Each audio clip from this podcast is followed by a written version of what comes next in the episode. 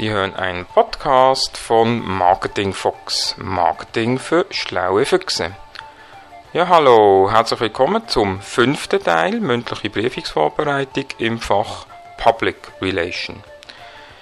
Wir fahren weiter im spannenden Bereich vom Journalismus, von der Pressearbeit und jetzt könnte so eine interessante Frage lauten, was bedeutet jetzt für euch die Aussage, keine Einsichtnahme, kein Interview?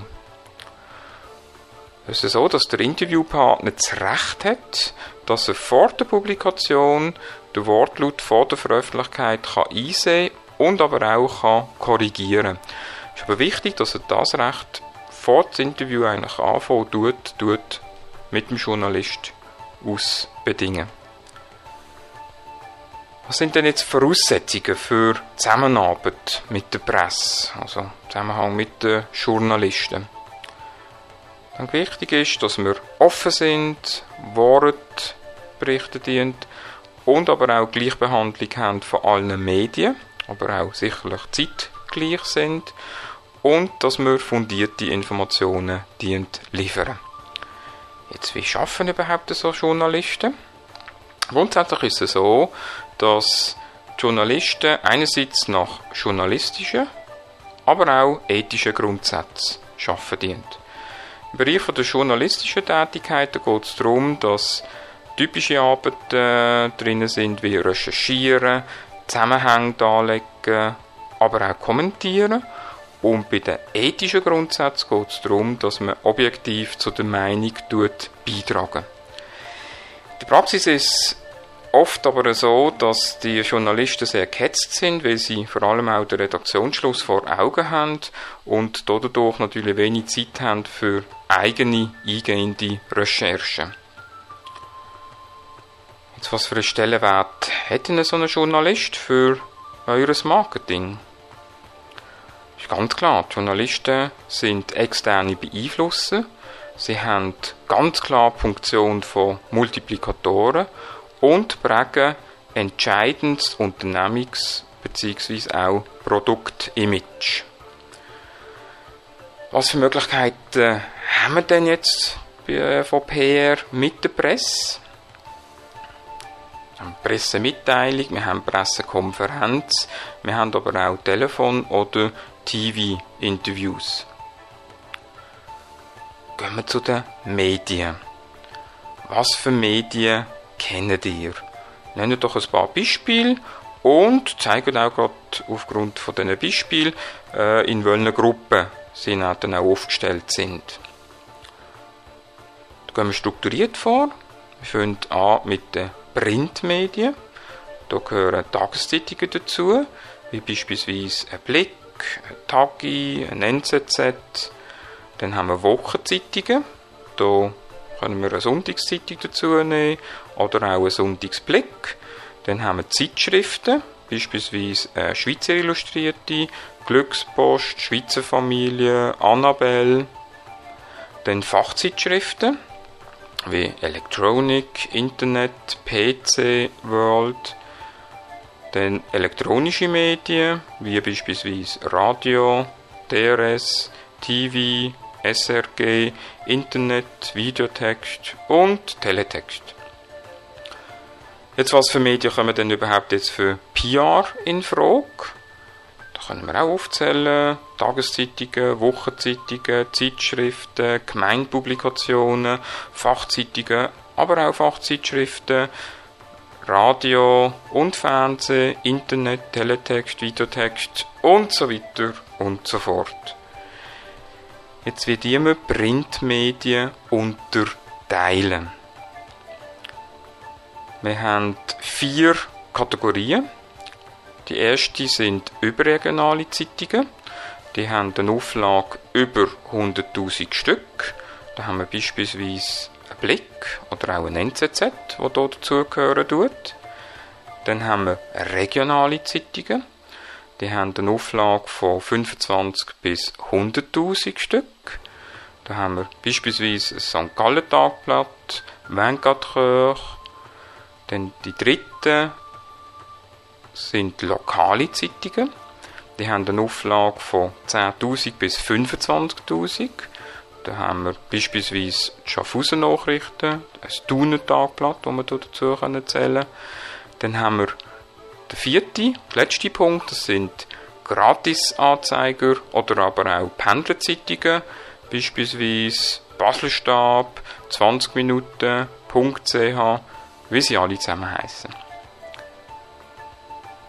Jetzt, wie ist eine Nachricht aufgebaut? Wir haben hier drei Teile. Der erste Teil ist die Schlagziele, also der Höhepunkt im Titel oder auch Headline genannt. Und da ist es so, dass der Titel natürlich muss Interesse wecken. Dann haben wir den Lead als zweiten Teil mit der zweitrangigen Information. Das ist ein Vorspann, wo dem Leser in Kraft der Form einen Überblick vermitteln und das Interesse steigern.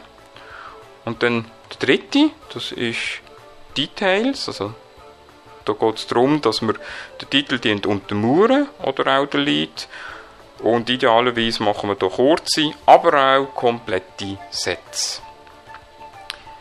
Jetzt was bitteschön ist eine Bübli-Reportage? Eine ganz beliebte Briefungsfrage und eure Antwort könnte jetzt lauten, das ist ein PR-Artikel, meistens im redaktionellen Teil und was wichtig ist, das Ganze ist gegen Bezahlung.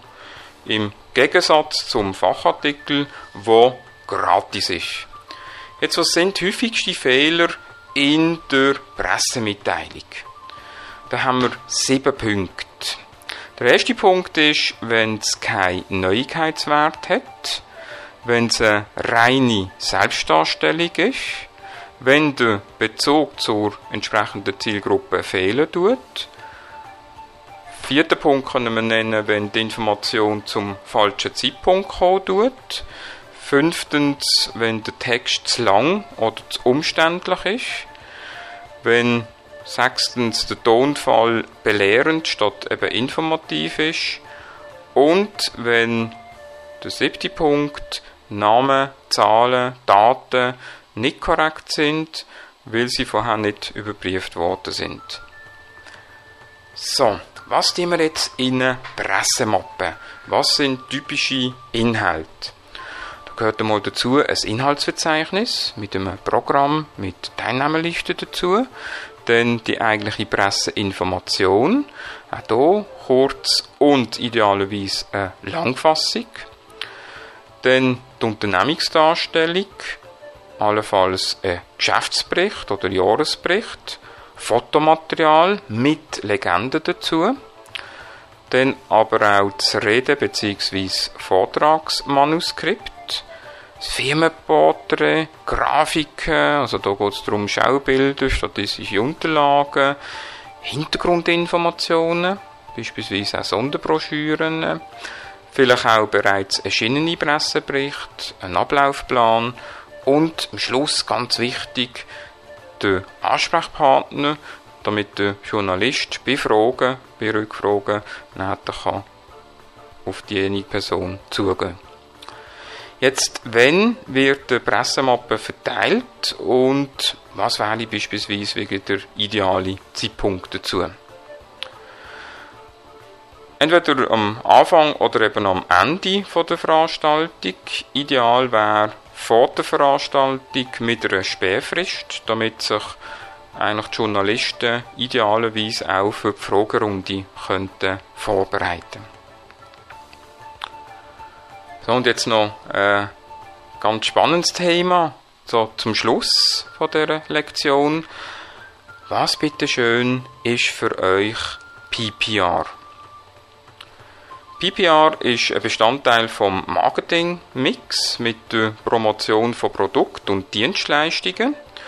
Unterstützt eigentlich die übrigen Marketingmittel durch Informationen von Konsumenten. Es wird aber auch durch Multiplikatoreneffekt erzeugt.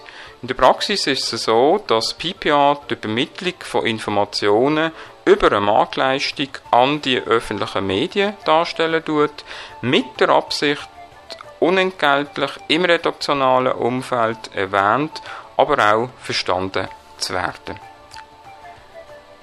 So, das war es bereits schon gesehen zum fünften Teil.